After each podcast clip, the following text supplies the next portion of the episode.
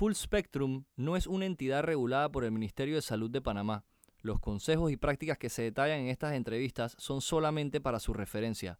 Full Spectrum Podcast es un espacio abierto para conversar temas relacionados a cannabis medicinal.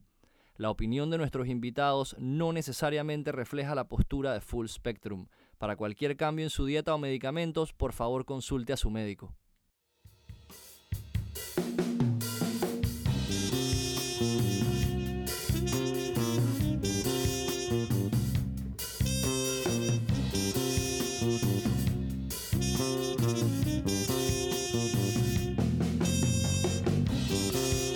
Bienvenidos una vez más a Full Spectrum Podcast, espacio abierto para conversar, informar, educar y compartir información sobre cannabis medicinal. Aquí están Erika y Luris, como siempre, tratando de escaparse de mi introducción, pero yo las menciono igual. Antes de presentarles a nuestro invitado del día de hoy, me robaré un par de minutos, como siempre, para recordarles a todos que la salud es un derecho humano.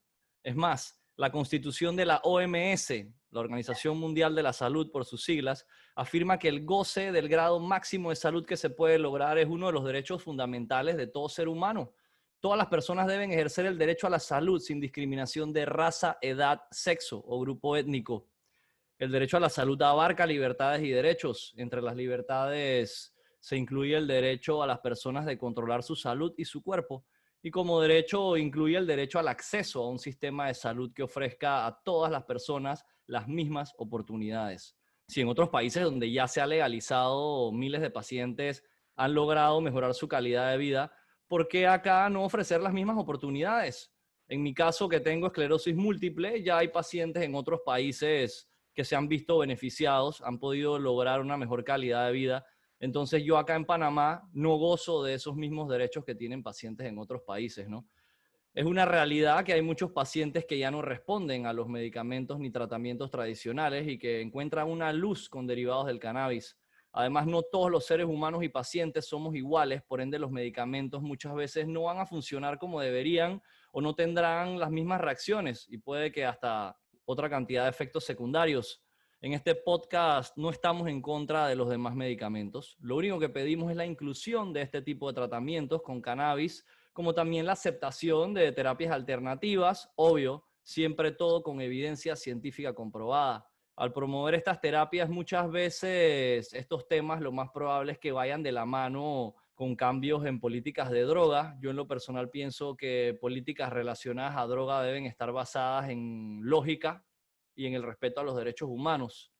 Como aquí en Full Spectrum tratamos siempre de invitar a profesionales del tema para una mejor y mayor explicación de los temas, entonces pasaré a presentar a nuestro invitado de hoy para hablar un poco de lo que es la Convención Única de Estupefacientes, la reunión de Viena. Les presento al director fundador de la Fundación Latinoamérica Reforma, un especialista en medicina con cannabinoides, desde Chile tenemos aquí al magíster en salud pública de la Universidad de Chile y doctor en humanidades médicas y ciencias sociosanitarias de la Universidad Complutense de Madrid, secretario técnico de la Comisión Reguladora de Fármacos Canábicos del Instituto de Salud Pública, Ministerio de Salud de Chile. Les presento a Sergio Sánchez. Bienvenido, Sergio. Hola, muchas gracias, Carlos. Muchas gracias por la invitación, doctora Estal. Aquí estamos. Oye, Sergio, antes de empezar, yo creo que sería súper atinado explicar un poco qué es la Convención Única de Estupefacientes y qué es la reunión de Viena para que nuestros oyentes se les haga más fácil seguir el hilo de este episodio, porque como este episodio va a estar basado en estos temas, sería bueno empezar por ahí, ¿no? Bueno, como dices tú, el Sistema de Naciones Unidas tiene esta Declaración de los Derechos Humanos de 1948, que es la que enmarca el programa y también enmarca nuestro trabajo, pero el mismo Sistema de Naciones Unidas tiene un organismo de control de las drogas que está junto con el delito y el crimen, que es el UNODC. Y el órgano ejecutivo de este UNODC es el Consejo de Drogas Narcóticas de CND, que se reúne todos los años en la ciudad de Viena, porque esa es la sede del UNODC. para revisar esta convención, que es el texto, digamos, legal que regula la presencia de las sustancias estupefacientes en las legislaciones de todos los países del mundo. Y esta convención se escribió y se firmó en el año 1961, por eso que se llama la Convención del 61, ¿no? Hace referencia a ese año, puesto que hasta antes de ese año todos los países tenían legislaciones diferentes respecto al tratamiento de las drogas y se trató de hacer como un punto inicial, digamos, de ahora en adelante se van a tratar de esta manera las drogas. Y eso fue la convención. Yo tengo una pregunta.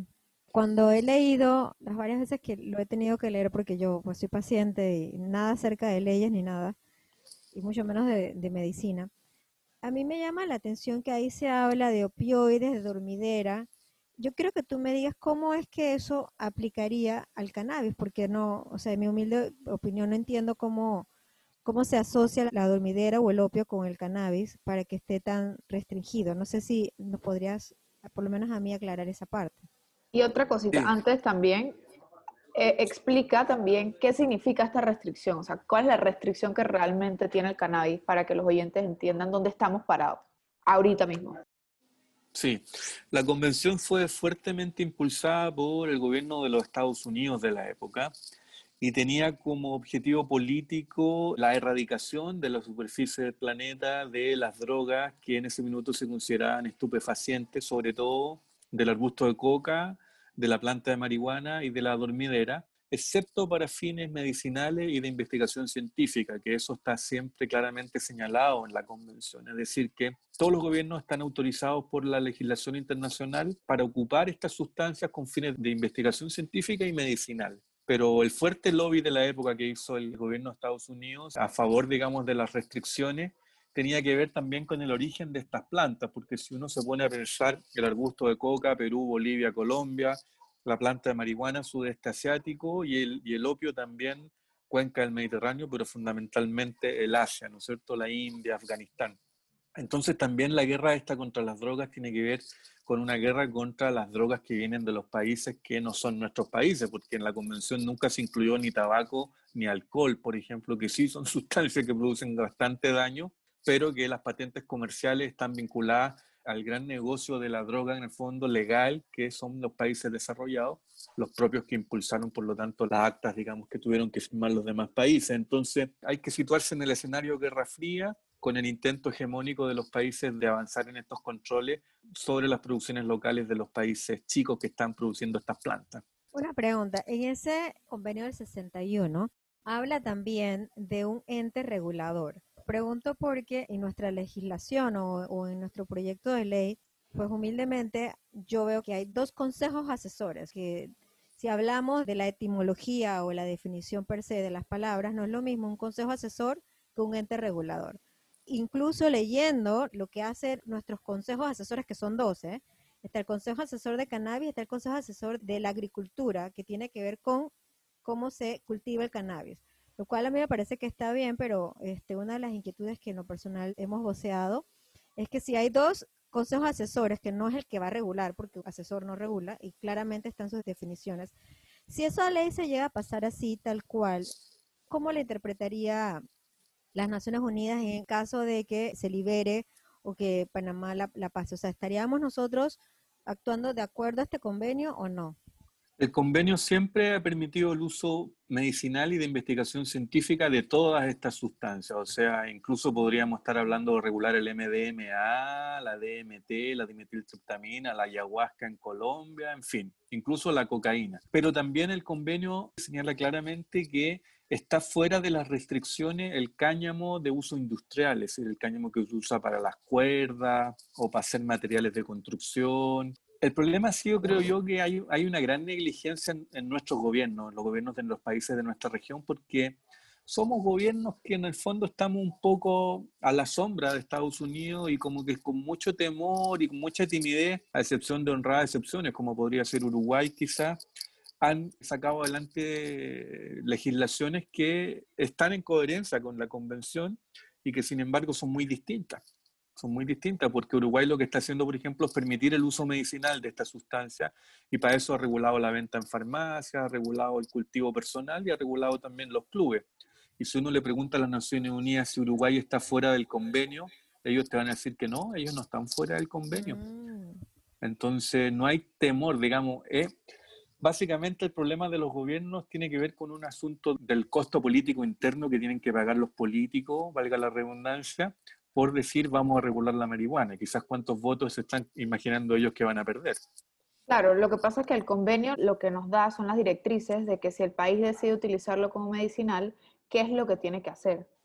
Y dentro de eso está esto de, lo que tú mencionas, Luri, sobre el consejo asesor. Hay muchas reglas, creo que de las que recuerdo, el país tiene que avisarle a las IFES, que es una autoridad como cuántas toneladas anuales más o menos va a usar de la sustancia estupefaciente, y dentro de las recomendaciones, el país tiene que tener un ente regulador autónomo que se encargue de vigilar esa sustancia. Ahora, esto me lleva a mi otra pregunta. Esto no ocurre con opioides. Sergio, ahorita mismo, ¿tú por qué crees que con los opioides sí y con el cannabis no? Y también explicarle a los oyentes realmente ¿Qué significa la clasificación actual del cannabis?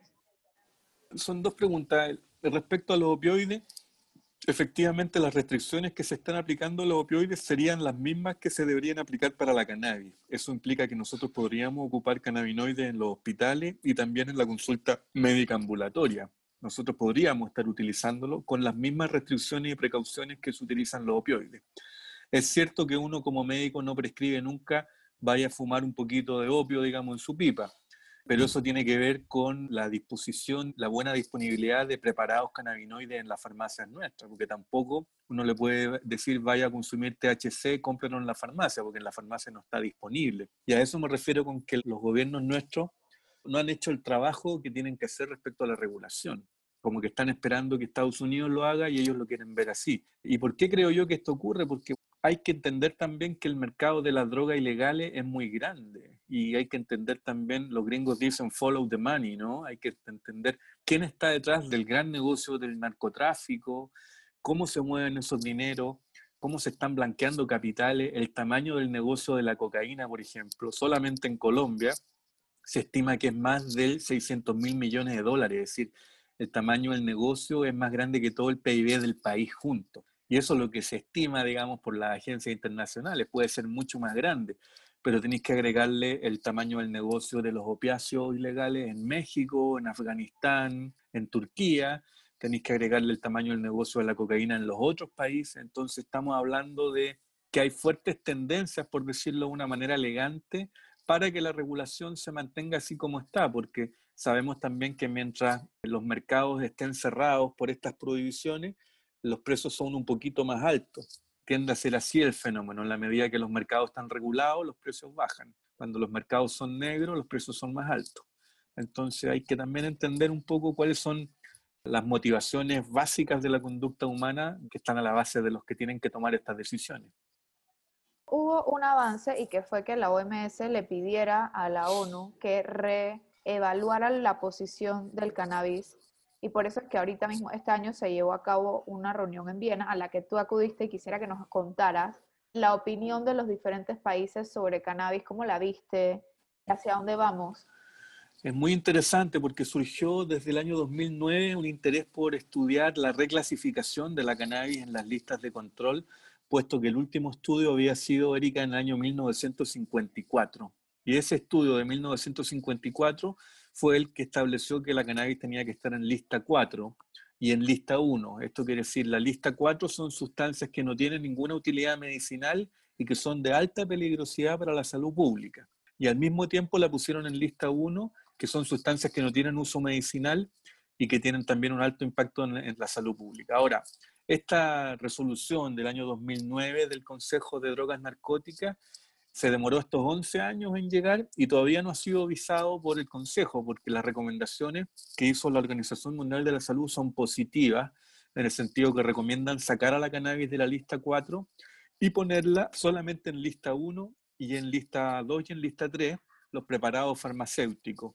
Esto sería un gran incentivo, digamos, para los países como el nuestro a terminar de regular los cannabinoides en nuestros países. Así que yo creo que por esa misma razón se han demorado mucho en hacer las votaciones, porque las recomendaciones ingresaron al Consejo en diciembre del 2018 y el Consejo se ha reunido durante el 2018, durante el 2019 y la reunión de marzo del 2020 y siempre han encontrado una excusa para no votar estas recomendaciones. Y el último acuerdo que se tomó en la reunión de marzo, con pleno COVID ahí en Viena, fue que se iban a discutir y se iban a votar estas recomendaciones en la reunión de ahora de diciembre del 2020. Entonces, yo le digo al público del programa que hay que estar atento a lo que ocurra en diciembre en Viena. Hay que buscarlo en redes sociales como Consejo de Drogas Narcóticas, CND, y ahí se va a ver qué es lo que va a ocurrir. Probablemente no vaya a haber una reunión presencial por esta cuestión del COVID, pero sí se van a reunir a través de Zoom o a través del Google Meet o lo que sea y tendrán que votar sobre las recomendaciones y no hay ninguna razón para pensar que vayan a votar en contra de las recomendaciones de la OMS porque sería histórico, sería un desconocimiento histórico que se vote en contra de las recomendaciones de la OMS, que siempre se vota a favor cuando son recomendaciones de restricción. Pero esta vez que sería una recomendación de quitar restricciones, parece que pondrían problemas a los países. Entonces uno se empieza a preguntar ya de qué se trata todo este asunto. Una pregunta, Sergio. ¿Esas recomendaciones incluye también la utilización de todos los componentes del cannabinoide? Porque por ahí malentendido es que el CBD ya no es ilegal. Entonces, eso fue una noticia que salió en 2018 y ahora todo el mundo no, que el CBD no es ilegal, que se puede comprar, pero luego la realidad de los países no, es esa. Entonces, me gustaría ver si tú nos puedes decir cuáles son esas recomendaciones o esos puntos que se han de elevar a la reunión de diciembre. Es como dices tú, Luris, el CBD en este minuto, el cannabidiol, sigue estando restringido y la recomendación es sacarlo de la lista de control dado que no tiene un efecto psicoactivante, dicen los de la OMS, tan importante, así que podría estar fuera. Y las recomendaciones incluyen poner el foco sobre el THC, que es el tetrahidrocannabinol, que es el componente de la marihuana que eh, todos, digamos, apreciamos de manera más evidente, porque es el que nos permite alterar los estados de percepción y de conciencia y el que tiene como mayor eh, utilidad terapéutica también. Esa es una de las principales recomendaciones. Las otras recomendaciones implican poner en lista 3, por ejemplo, los preparados farmacológicos derivados de la cannabis, esto es los remedios, por ejemplo, el marinol, el sativex, lo que ya tenga como formato farmacéutico estándar, ponerlo en lista 3 que la lista 3 es la misma lista en la cual está la codeína, por ejemplo, para hacerse una idea de cuáles serían las restricciones a la venta. Otras restricciones implican sacar a todos los cannabinoides de la Convención de 1971, porque aparte de la de 1961 hay otra que se hizo 10 años después que la pidió Richard Nixon, que ya sabemos quién es, o sea, que una persona, una persona que fue una especie de... War on Drugs. Tal cual, cuando declaró la guerra contra las drogas y cuando estaba escondiendo toda la mugre que tenía su administración debajo de la guerra de Vietnam, pues, eso se lavó con la sangre de, miles de, muertos con estas explosiones de Napalm. Él pidió esta convención del 71 y las recomendaciones ahora son sacar a los cannabinoides de esa convención y concentrar el foco de la regulación en la convención del 61 es un avance, digamos, puesto que la otra convención te produce una confusión mental que ya si la gente está media mareada con esto que estamos hablando, en la práctica los políticos y los tomadores de decisiones les pasa lo mismo, no tienen idea cuál es la diferencia, qué es lo que hay que hacer, y nadie se mete a trabajar en esto porque es complicado y porque tampoco hay una voluntad política. Falta de voluntad, falta también de, ganas de hacerlo y de lo que tú decías al principio, Carlos, de respetar los derechos de las personas. Pues los derechos humanos implican que los gobiernos tienen que hacer el trabajo de establecer las medidas para que tengan el mejor nivel de salud posible. Y esto en este caso eh, no se está cumpliendo, sobre todo en esclerosis múltiple, donde la evidencia ya demuestra hace tiempo que tiene una efectividad suficiente para el manejo de la espasticidad y los dolores. Entonces es súper importante hacerlo. Chicos, yo tengo otra pregunta. Dale, Luris, dale.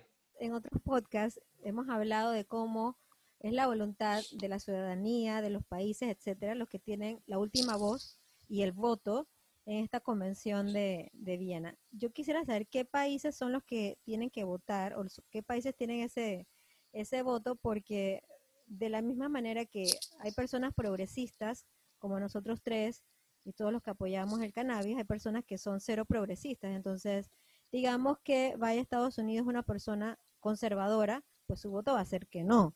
Entonces, hay un voto importante. Aquí también no sé si nos podrías comentar cuál es tu, percepción de, esa votación y, quiénes crees tú, de acuerdo a tu conocimiento, que podrían ser esos, esos países que, que podrían determinar si se saca o no los cannabinoides de esta convención. Mira, esa es una muy buena pregunta. Los países que se sientan ahí en el Consejo son 53 países, es un órgano colegiado, eso quiere decir que las 190 naciones que componen las Naciones Unidas eligen a estos 53 países por periodos de tres años para sentarse y votar ahí a nombre de todos. Y en un análisis que uno puede hacer a simple vista, aparentemente hay muchos votos conservadores, me refiero a países africanos, países asiáticos, China, Rusia y Estados Unidos, que también son conservadores, pese a lo que uno pueda creer de ellos, todos votan en bloque en contra de cualquier cambio posible y ellos han hecho todo lo necesario, digamos, para dilatar las votaciones. Los países que están del lado nuestro, por decirlo así, serían en este minuto Canadá, probablemente Uruguay, algunos países de la Unión Europea, como Holanda, como Italia, que también tiene cultivos de marihuana que están en manos de los militares, como Alemania, que está usando los cannabinoides en su red de salud pública, Inglaterra, que es el principal productor de Sativex, en fin. Hemos calculado que probablemente los votos así de piel serían más favorables a una posición negativa a los cambios, pero esto generaría un problema político mayor, porque las recomendaciones que hace la OMS están basadas en evidencia científica, entonces sería la primera vez que los países demuestran su prejuicio respecto a la cannabis porque estarían rechazando una evidencia científica por temor a las repercusiones políticas que puede tener en la interna de cada uno de los países. Pero es que precisamente acabas de decir algo importante, clave y medular. Durante nuestra pelea, porque es una, una pelea contra la corriente, muchos médicos, representantes del gobierno, lo que siempre nos han dicho es que nuestros casos de éxito son anécdotas que no hay información como tal que sea peer reviewed, que sea interesante, que tenga ese sustento que se exige en todos los otros medicamentos. Entonces, yo sigo siempre con la preocupación, porque no, no puedo dejar de preocuparme, que sean los mismos argumentos que utilicen estos países conservadores. ¿Qué se podría hacer para que todos los que voten tengan acceso a toda la información que nosotros hemos visto que sí existe? Pero que la mayoría de los políticos o médicos conservadores la desestiman. ¿Cuál sería tu consejo? Yo creo que lo que hay que hacer es que hay que ir a hablar al Ministerio de, Relaciones Exteriores, hay que ir a hablar al Ministerio del Interior, hay que hablar con los políticos y hay que decirle, mira, te estamos mirando, sabemos lo que, lo que está pasando y, y vamos a estar fiscalizando que en el fondo la votación que tú tengas sea coherente con el nivel de evidencia que existe. Ahora, esa es la discusión que hay que dar, digamos, con los médicos que están en contra. Muchos de ellos son lobistas de la farmacéutica y uno tiene que entender ahí en el escenario más grande, ya que nos supera como activista, que también hay una industria farmacéutica del opio, que también hay una industria farmacéutica de los analgésicos y de muchas otras de las benzodiazepinas, que no les viene muy bien que aparezca esta nueva superheroína, digamos, que se llama marihuana y que resulta que tiene propiedades farmacéuticas porque les va a cambiar el escenario a la industria. Y para tener un puro dato, por ejemplo, una de las empresas de la industria, como puede ser un laboratorio Pfizer o un laboratorio Merck, ellos solo tienen el tamaño más grande que la economía de un país entero como Chile o como Perú. Entonces no son actores menores, ¿me entiendes? Y además son donantes a la Organización Mundial de la Salud. Entonces hay una pila de elementos, digamos, entrecruzados que hacen que la toma de decisión no pase necesariamente por aspecto científico. Y muchos de estos médicos son lobistas de la empresa, o sea, cuando uno tiene un médico que recibe un sueldo directo o indirecto de la industria, ya está frente a un actor que está como clasificado como cabildero o como lobista, derechamente. Hay que tener ojo con eso. Yo realmente no sé si Panamá vota como Panamá o Panamá vota en un grupo. No sé, no sé si, si sabes esto, Sergio, porque sí sería interesante nosotros, ahora que lo dijiste, contactar a quien sea el representante para saber un poco sobre cuál es la postura o tratar de quizá que nos escuche, que escuche a pacientes. Mira, yo no sé, pero se puede buscar en la página web cuáles son los países que están votando en este minuto y votan por país, no por región. Es un país, un voto. Sergio, una pregunta. ¿Cuál ha sido, en tu opinión, la clave que ha ayudado a hacer la realidad de una ley de cannabis en los países en Latinoamérica? ¿Cuál tú crees que ha sido el, factor para ver si nosotros lo imitamos de alguna manera? Porque se nos está acabando las ideas Ahora el 31 de octubre se acaba este periodo legislativo, que si no se discute en este periodo legislativo el segundo debate, que son tres instancias, ya tendríamos que esperar al 2 de enero. ¿Qué crees tú que deberíamos nosotros hacer como activistas? Mira, es variable de país en país. Por ejemplo, en Uruguay, la gran reforma tuvo que ver con la presencia de la Open Society Foundation, que invirtió dinero ahí en un país chiquitito, que bien podría haber sido Panamá quizás, pero que eligieron Uruguay porque era un país boutique donde se le pudo, digamos, establecer como una especie de experimentación política. En el caso chileno fue el empuje de algunos médicos, dentro de los cuales estoy yo y otros más, que nos pusimos a dar la receta carepalo nomás y estuvimos disponibles para irnos presos, digamos, a la cárcel si era necesario y el gobierno no se atrevió. En el caso de Estados Unidos, creo yo que ha sido el empuje del comercio y la necesidad de establecer una negociación, una venta, una compra de la cannabis. Y así, cada país tiene su propia peculiaridad. Yo creo que la estrategia que mejor funciona para nuestros países que son conservadores, porque somos latinoamericanos y tenemos como mayores remilgos a la hora de este tipo de decisiones, parte porque los pacientes y los médicos se pongan a, conversar y los médicos se pongan a prescribirla y los pacientes se pongan a cultivarla, porque es su derecho y está en la Carta de los Derechos Humanos. Y eso ningún político lo puede negar. Es decir, que si yo mañana, porque he estado un mes sin cannabis, ha sido un mes bien difícil, mis colegas y amigos lo han visto. O sea, si yo mañana digo, no quiero seguir sufriendo más y me consigo una semillita y hago mi planta y, bueno, me llevan presa, yo podría entonces apelar a mis derechos humanos, o sea, igual me llevarían presa. A tus derechos humanos y también a la misma convención de 1961 de drogas que asegura que esto puede ser utilizado para tratamientos médicos. Entonces lo que tú necesitas es un médico que te haga una prescripción que diga que el URI puede consumir cannabis en tal dosificación, con tal frecuencia y por tal periodo de tiempo, y por esta vía, digamos. Y tú con esa receta ya tienes asegurado que estás cumpliendo con lo que la convención dice. El que no está cumpliendo es el Estado o el gobierno que no ha hecho las regulaciones necesarias para que ese médico sepa cómo lo tiene que hacer, ¿me entiendes? Claro, pero también me pongo a pensar que hay médicos que no se atreven a recetarlo porque es ilegal y luego viene el equipo de, drogas de Panamá y va a llevarse preso al médico. Incluso este, hay muchos que le tienen miedo a que le revoquen su Ese es un error conceptual porque no es ilegal, porque está en la Carta de los Derechos Humanos el derecho al mayor nivel de salud posible y está en la Convención del 61 el privilegiar el uso para fines medicinales y de investigación científica. el que está en falta ahí no es el médico ni el paciente, el que está en falta es el regulador, como dijiste tú. El regulador es el que debe establecer el marco de cómo se va a utilizar esta sustancia para fines medicinales. Es así de sencillo. Wow, fantástico. Creo que de todas las entrevistas hemos hecho las mismas preguntas, pero como ya tú te conoces todo esto de la A a la Z, sí, sí estás más claro en, muchos de estos conceptos. Sabes que casualidad esta mañana en las noticias salió pronunciándose alguien en el tema que en tres años no habían, o sea, no habían abogado, digamos, por nosotros en una carta abierta que le mandó el Consejo de la Concertación Nacional para el Desarrollo de Panamá. Le pedían a la Asamblea que por favor retome lo antes posible el tema de la legalización del cannabis medicinal y también le pedía un reporte y un informe de ver los avances que se han hecho de seis meses para acá. Hey, tenemos años de estar yendo a la Asamblea y nunca habíamos visto a nadie en la Concertación Nacional meterse en esto ni abogar por el tema. Así que creo que hoy fue una buena noticia para la escena canábica de Panamá. Sí. Avanzando lento pero seguro. Justo para aclarar los oyentes, Sergio me mandó la lista, Panamá no vota, de Latinoamérica. Son 10 representantes, entre estos está Chile, Colombia, Cuba, Uruguay, Perú, y no me acuerdo de los otros, pero pues sí, Panamá no está entre esos, pero bueno, por lo menos los países que están creo que en todos hay algo de actividad canábica, excepto Cuba, que no me queda claro realmente cuál es la postura.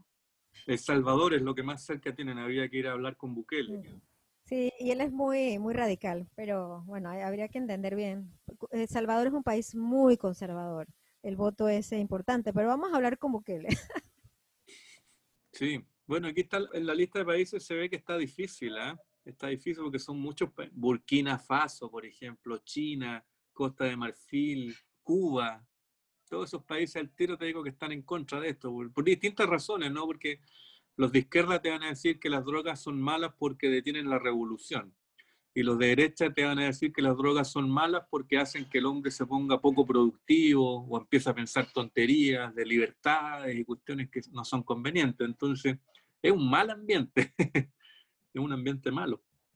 Definitivamente, sí, acá, acá los de derecha te dicen que eso no es de Dios, entonces automáticamente te ponen tu plancha en la frente. Bueno, chicas, Sergio, tenemos algo más que agregar. Por temas de tiempo ya estamos llegando al final de nuestro episodio, pero siempre hay espacio para agregar algo más. Erika, Luris, Sergio. yo te quiero hacer la última pregunta. En los países que, en los cuales tú has visto que se ha legalizado el cannabis y en versus aquellos países en donde no se ha legalizado el cannabis, ¿tú has visto alguna diferencia en el comportamiento social o político? O sea, es decir, esos países han incrementado su dependencia en drogas, esos países han tenido algún tipo de disminución en su producción que va ligado al Producto Interno Bruto, o sea, el desempeño del país como tal, o no? Mira, esa es una gran pregunta. El ejemplo es el uruguayo. Nosotros acabamos de tener un webinario con Diego Oliveira, que fue uno de los directivos del Instituto de Regulación del Cannabis del Uruguay, y él dejó claro, establecido, de que los estudios muestran que no hubo aumento de consumo.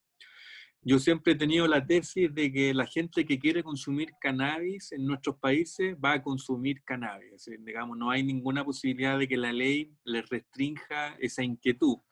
Así que es muy probable que las cifras no se disparen. Ahora, en otro país como en Portugal, que descriminalizó todas las drogas el año 2001, se vio exactamente lo mismo, que no hubo aumento de consumo, excepto para una droga que aumentó, pero sin significación estadística, que fue para la heroína. La heroína aumentó en, en Portugal, pero sin significación estadística, lo que quiere decir que puede ser una variación sencillamente estacional. Yo creo que la óptica del análisis, Luis, hay que ponerlo en, en, lo que, en teoría del juego, es decir, aquí hay que ver los actores, hay que ver los países que producen, los países que compran y cómo fluyen esos dólares verdes, digamos, de un sitio a otro, para poder entender por qué hay quienes se oponen y quienes no. Ahora, tú mencionaste que China es uno de los gigantes que quizás estaría en contra. Sin embargo, en un artículo que leí recientemente, la demanda de CBD y de algunos productos de THC en China son tan altas que la mayoría de los países de Latinoamérica quieren establecer ya sus políticas de droga para poder exportar a China. ¿Crees que entonces será un doble discurso de los chinos o dependeríamos muchísimo del interlocutor de China para este caso? Porque a ellos les conviene, no lo pueden producir a tan alta razón como nuestros países que, bueno, las razones que sean ya están más acostumbrados a la producción. Creo yo que un país como China tiene un problema de gobierno interno muy importante. Cuando tú tenés 1.500 millones de habitantes que gobernar, tú necesitas leyes estrictas para poder establecer eh, el orden social. Entonces yo creo que a China lo que no le gusta de las reformas de las leyes de droga es la pérdida de control poblacional que eso le podría importar, digamos, si se liberalizan todas las drogas como en Portugal, que es un país que tiene, qué sé yo, 14 millones de habitantes. Entonces, da lo mismo si tú tenés 14 millones de personas, pero no es lo mismo tener gobiernos de 1.500 millones. Yo creo que eso es lo mismo que le pasa a Rusia y es distinto lo que le pasa a Estados Unidos. Yo pienso que Estados Unidos, el problema que tiene es un problema comercial que yo creo que Estados Unidos va a cambiar de posición cuando tengan cultivos y comercio establecido a nivel federativo, de manera tal de salir a copar los mercados inmediatamente. O sea, esta es una guerra que Estados Unidos quiere ganar por la vía de, las resoluciones de las Naciones Unidas. Cuando ellos se sientan comercialmente suficientes, ellos van a cambiar de posición. Entonces, cada país tiene sus pros y sus contras, como bien dices tú, y a la larga las posiciones que uno ve reflejadas en Viena son eso. Y lamentablemente nosotros como latinoamericanos seguimos siendo como un patio trasero, porque cuando uno conversa con las delegaciones de Perú, de Chile o de Argentina que van a la CND, la verdad es que da pena. un temita que se me olvidó hace un, bueno, no se me olvidó, pero ahorita que lo vuelven a tocar, me acuerdo, era una, una digamos, pregunta para Sergio. Mira, mira acá en Panamá, te cuento cómo ha estado el panorama acá. Hemos estado hablando de, la, de las farmacéuticas, pero tú sabes que acá las farmacéuticas son el misterio más grande de todos, porque ni siquiera se han pronunciado mucho que digamos. Al principio llegaron al par de reuniones en la asamblea, pero no hemos vuelto a saber de ellos. Entonces, yo soy de los que piensa que obviamente pueden estar en contra, lo más probable, pero lo raro es que acá en Panamá, la ley que está en segundo debate tiene cuatro licencias. Una de esas licencias es la importación y prácticamente todos los requisitos para importar, los únicos que lo tienen tan fácil serían las propias farmacéuticas. Entonces, no entiendo, o sea, me parece raro que ni siquiera se metan a decir sí o no. ¿Cómo fue eso en Chile? ¿Desde el día uno estuvieron en contra y han estado en contra? ¿O también hubo como un, un marco de misterio que tú no sabías qué estaba pasando con ellos? Lo que pasa es que nosotros leímos en la Convención de 1961, se define cannabis como la flor de la planta de cannabis sativa, como las sumidades floridas que le llaman, o las inflorescencias pistiladas de la planta de la especie de cannabis sativa. Entonces nosotros nos aseguramos de que la regulación en Chile quedara escrita en esos términos. Se entenderá autorizada la prescripción de cannabis o cannabis sativa. Y después eso remite a lo que la convención dice que es la flor de la planta. Entonces siempre nosotros, desde que regulamos, dejamos abierta la posibilidad para que entrara la industria por la vía de los registros de los productos farmacéuticos, pero también de que se pudiera ocupar la flor misma de la planta, tal como lo asegura la convención de 1961. Y como Chile es un país que cumple tanto las convenciones, no se han podido salir de eso, ¿me No, no han podido sacar, porque eso ya quedó escrito, en el decreto. Pero eso fue una astucia, digamos, y una especie de, audacia que nosotros tuvimos de, hacerlo de esa manera cuando estábamos redactando el reglamento y ellos no se dieron cuenta, por decirlo así. Entonces, hay que ser audaz en algún minuto y, y no se puede permitir que esto sea un negocio solamente para las farmacéuticas. Pues sí. La gracia que tiene la medicina con fitocannabinoides es que uno puede cultivar la planta en casa y la puede consumir con estos aparatos que son de precisión, que son los vaporizadores y que nos permite, digamos, tener la medicina en casa con otra lógica comercial. Bueno, qué pena, Sergio. No quiero que pienses que quiero acabar el, el tema, pero por temitas de tiempo ahora sí tenemos que ir cortando el episodio. Ah, Así que, oye, muchas gracias, Sergio. Gracias, Luris. Gracias, Erika. Y bueno, oyentes, ya saben, Panamá no vota en la próxima convención. Al parecer hay que ir a hablar con Bukele. Por acá seguiremos luchando por el respeto a los derechos humanos, seguiremos recordándole a nuestros gobernantes la importancia de la inclusión de nuevos tratamientos al sistema de salud. Un síntoma internacional que parece ser el obstáculo más grande en estos procesos es definitivamente la falta de voluntad y compromiso de muchos gobernantes. Como paciente y ciudadano empoderado, te recuerdo que la salud es un derecho humano. Por una vida sin dolor, luchemos por la legalización del cannabis medicinal. Muchas gracias a todos.